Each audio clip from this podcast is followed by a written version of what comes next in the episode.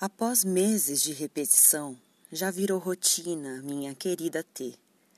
Acordo tarde no domingo, bebo água enquanto tento dourar ao sol na sacada, o olhar perdido no horizonte inalcançável da esquina, e depois trato de recolher pela casa os escombros do meu tédio, destroçado na festa que promovo para mim mesmo todo sábado à noite. É assim, reúno os meus vários eus e os deixo à vontade.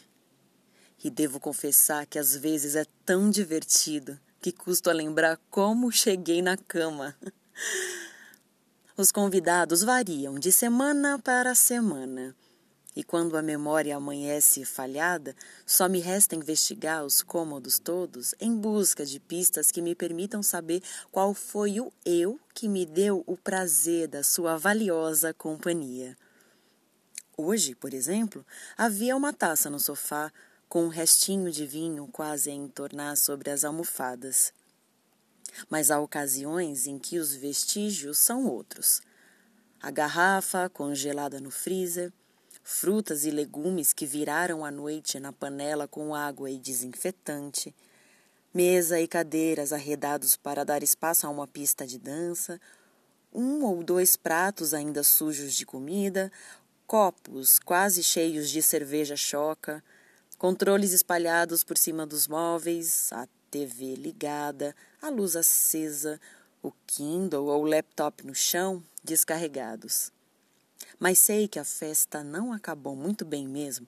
É quando, ao acordar, percebo que dormi vestido. Não se assuste, por favor. O vinho congela e as frutas passam a madrugada inteira submersas inadvertidamente, porque eu sou um esquecido quanto mais. De vez em quando eu danço, mas em geral com os fones de ouvido, que é para poder ouvir música alta ou ver séries até tarde e não incomodar os vizinhos.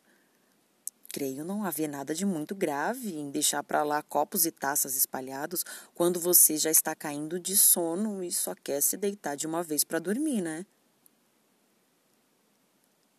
Ok. Luz acesa ou TV ligada, reconheço serem sinais inequívocos de embriaguez. Não fazer ideia de como foi da sala para o quarto também.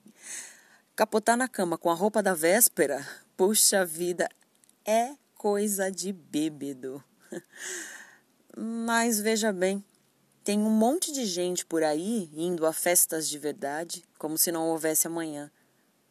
Portanto, amiga T, os loucos e irresponsáveis são eles, não eus. Festa Cartas da Pandemia 19 de julho de 2020